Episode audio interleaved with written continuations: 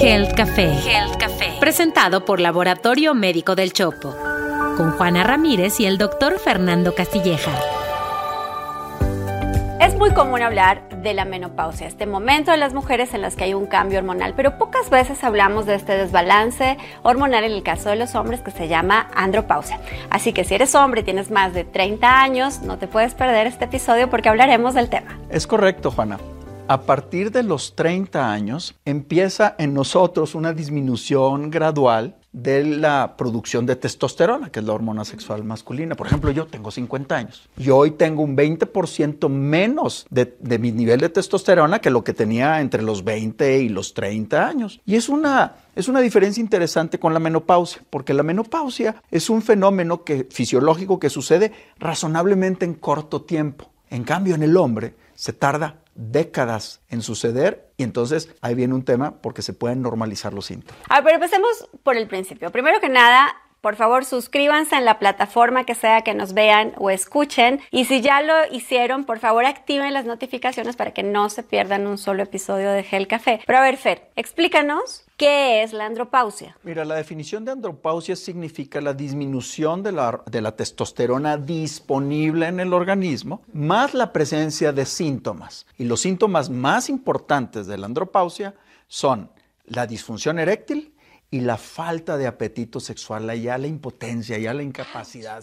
Y eso es doloroso, la verdad es que sí. Tengo muchos pacientes que, que, llegan con esta sintomatología. Aunque a todos los hombres nos disminuyen los niveles de testosterona, no todos los varones tienen síntomas de la disminución. De hecho, se dice que a los 50 años el 30% de los hombres tienen andropausia, es decir, niveles bajitos, más síntomas, pero a partir de los 65, casi el 80%. A ver, doctor, vamos por partes. En efecto, cuando las mujeres entramos en el periodo de menopausia, decimos que eh, ya no pueden procrear, el famoso reloj biológico, pero me parece que es distinto en el caso del líbido, porque he escuchado a mis amigas que ya están en esa etapa, que, que si bien puede ser que en el momento de transición baje el deseo sexual, después no, después tienen un deseo sexual normal. Y tú me estás diciendo que en el caso de los hombres el deseo sexual y la capacidad eréctil van a ir en disminución y que el culpable de todo esto es la testosterona. Entonces me gustaría que me explicaras qué es la testosterona. Déjame te digo algo primero. Se me hace que algunas de tus amigas te están presumiendo. Pero bueno, para no parecer sesgado, luego le entrevistamos a una ginecóloga que nos hable. Vamos a hacer un episodio de menopausia. Un episodio. La testosterona es la hormona sexual masculina, ¿de acuerdo? Entonces es la responsable del desarrollo de las características sexuales primarias del varón, que son las, características sexuales genitales, pero también de la capacidad reproductiva. Ahora también es responsable de las características sexuales secundarias. Por ejemplo, la barba, el bigote, el cambio de la voz de los adolescentes a una voz de adulto, el desarrollo de la masa muscular. Eso es lo que hace la testosterona. Ok, pero a ver, también es cierto que las mujeres también tenemos testosterona, pero en unos niveles más bajitos, porque en nosotras la hormona protagonista son los estrógenos. Así es, de, hecho así lo es en, cantidades muy pequeñitas. En el varón la testosterona se produce en los testículos y en una pequeña cantidad en la, en la glándula suprarrenal y se empieza a producir por ahí de la adolescencia, entre los 13, 14 años, que es cuando se empieza a desarrollar las características sexuales, sexuales primarias del adolescente y las, y las secundarias. Y esta hormona obedece a una hormona maestra que se genera en la hipófisis a partir de esa edad. El pico máximo de producción de testosterona testosterona entre los 20 y los 30 años. A esa edad, la verdad es que es cuando los chavos andan como desde pirinolas, ¿verdad? O sea, súper divertidísimos y con muy buena masa muscular. Ellos no necesitan ni siquiera eh, eh, alucinarse la posibilidad de ponerse esteroides o este, cosas, porque tienen testosterona nativa. Pero a partir de los 30 años sí que viene la declinación de, de los niveles. A ver, mientras me estás hablando de eso, no puedo evitar pensar en la famosa crisis de los 40 o la crisis de la edad madura de la que habla tanta gente, en la que es súper común los hombres o algunos hombres sean un poco más proclives a la infidelidad, que se divorcien, que se consigan una novia más joven, eh, o también eh, está más asociado a temas de depresión. De hecho, en Estados Unidos está súper medido que el caso de suicidios en hombres, el 80% de los casos de suicidios en hombres se dan justamente en este rango de edad entre los 40 y los 50 años. Yo supongo que alguna relación tiene esto. Mira, hay una coyuntura muy importante en esta edad si bien empiezan a disminuir los niveles de testosterona, ciertamente, eh, también es el momento de que un varón tiene mayor carga de responsabilidad, tiene su, su, parte más productiva, laboral, financiera, intelectual, pero también es el mayor pico de incidencia de obesidad es cuando vienes cargando todos tus malos hábitos de 20 años. Entonces es cuando viene la obesidad y viene... O cuando dejaron de hacer ejercicio, porque de los 20 a los 30 son mucho más activos. Muy buenos, exacto. Y luego ya el trabajo y la responsabilidad. Y entonces viene ya ahora sí que una serie de factores que inclusive hacen que se confundan los síntomas. Y muchos hombres que entran en, depresión y en ansiedad y en, y en baja autoestima, tiene que ver con la deficiencia de testosterona, pero la normalizan por el estrés. Y luego, como es algo que no hablan en las parejas, no hablan en la casa con, con sus eh, esposas, entonces qué bien, empiezan a tener problemas. Y no es raro que la disfunción eh, sexual o la falta de interés eh, conlleve a este, infidelidades, andar negociándose cosas por otro lado, inclusive causal de divorcio. Te pregunto, ¿es fácil hablar con los hombres de esto? Porque yo sé que muchos de los hombres que nos están escuchando están justamente en esa etapa porque es nuestra mayor audiencia de, de Gel Café y, y yo supongo que están en ese momento con esos síntomas, sin mucha información y sin saber si tienen que ir al doctor o a terapia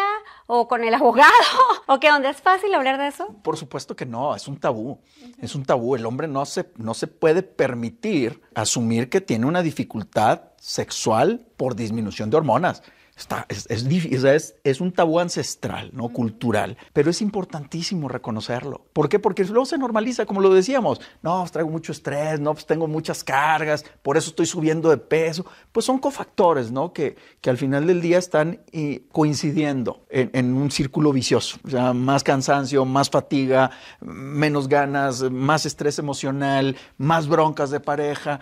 Entonces sí, definitivamente que las parejas luego tienen que soportar ese maltrato y algunas aguantan y algunas te dicen, ahí te ves, manito. Vete a arreglar tus temas por otro lado. Y entonces es un tema importante. Pero hablando entonces del diagnóstico temprano, y hemos hablado en, en, Gel Café en otros episodios de la formación de los médicos y de la importancia de los médicos de primer contacto. ¿Están formados los médicos para, para diagnosticar y orientar alrededor de la andropausia a los pacientes? Mira, los médicos sí estamos preparados para el diagnóstico. El tema es que lo pensemos. O sea, muchas veces sobrevaloramos el, el, estrés. Clásico que yo veo pacientes en consulta que llegan con andropausia y me dicen, tengo seis meses siendo tratado por estrés y no sale y no funciona.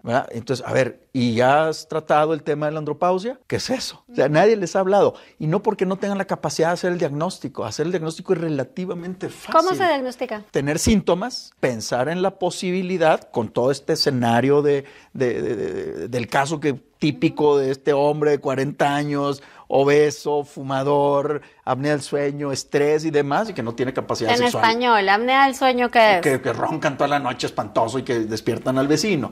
Entonces, tener esto pueden ser signos importantísimos de andropausia. Entonces, hay que pensar en eso. El doctor tiene que decir, ah, puede ser. Es bien sencillo, le mandas a hacer un examen de sangre. Niveles de testosterona, bajitos, repites el, el examen una vez más, nada más para corroborar que no haya sido una variación del día a día y si demuestras eso, ya tienes al, demonio ahí, hombre, hay que atacarlo. ¿Por debajo de cuánto? Ah, mira, hay diferentes cifras, pero en general abajo de 300 ya es, ya es andropausia. El caso que les platico, tiene 8 de nivel. Tengo más testosterona. Yo creo que sí. y, obviamente toda la mirada de síntomas, pues. O sea, pero alguien con, con, testosterona de 8, o sea, pobre de él. Déjame preguntarte por eso. O sea, ¿se puede tratar? Porque en el caso de las mujeres con, con menopausia, pues hablamos de las terapias de reemplazo hormonal y de otra serie de, de estrategias para manejar los síntomas. ¿Se puede tratar la andropausia? ¿Cómo le hacen? La andropausia se trata de dos formas, esencialmente, con sustitución hormonal con testosterona y con cambios del estilo de vida. Los doctores están obligados a descartar otras enfermedades que también pueden producir disminución de los niveles de testosterona, como la obesidad, el hipotiroidismo y el uso de algunos fármacos como la cortisona. Alguien que toma crónicamente cortisona puede bajar los niveles derivados de, de cannabis o de opioides. Entonces, eso primero hay que descartar. Y una vez que ya se descartan o que se tratan también esas causas, hay que hacer cambios en el estilo de vida. Ya. Oye, pero ahora que estamos hablando de medicamentos, supongo yo que también es la etapa este, en la que se usa más frecuentemente la famosa pastillita azul o las similares o genéricas. ¿Es seguro usarla? Este, ¿Cuáles son tus recomendaciones? Porque supongo que también hay un grupo de pacientes que llega al consultorio a preguntarte si sí, si no y cómo. A ver, van dos cosas. Una persona, un hombre que llega con disfunción eréctil, hay que hacerle diagnóstico de si tiene andropausia o no tiene andropausia, porque la pastillita azul es buenísima, es un gran invento, pero solamente trata uno de los síntomas que es mejor y sí van a tener mejoría en su autoestima al poder tener una capacidad sexual adecuada. Eh, eh, pero no estás tratando el problema. Y, y, la insuficiencia de testosterona se puede tratar con cremas, con inyecciones o inclusive con implantes. Entonces, implantes, sustitución hormonal, estilo de vida y la pastillita azul funciona. Nada más, ojo, aquellos que quieran tomar la pastillita azul o cualquiera de sus, de sus eh, parientes, nada más hable primero con su doctor por si toman algo para el corazón. No se nos vayan a infartar. No se nos van a infartar ahí en medio camino. Pero a ver, para, para terminar, ¿cuáles son las recomendaciones? ¿Qué les, qué les dirías? A ver, primero que nada, si tienen el síntoma o los síntomas de, de insuficiencia de testosterona o andropausia, háblenlo con su pareja, háblenlo abiertamente, porque se puede tratar y busquen apoyo sospechando del problema. Entonces pueden buscar a un médico internista, a un médico familiar, a un, a un endocrinólogo, a un urólogo, andrólogo, y ellos los van a, los podemos orientar sobre ese tema, ¿no? Este, es importante primero que nada reconocerlo y tomarlo con madurez y con calma, porque si no vamos a terminar reventando relaciones por algo que es curable.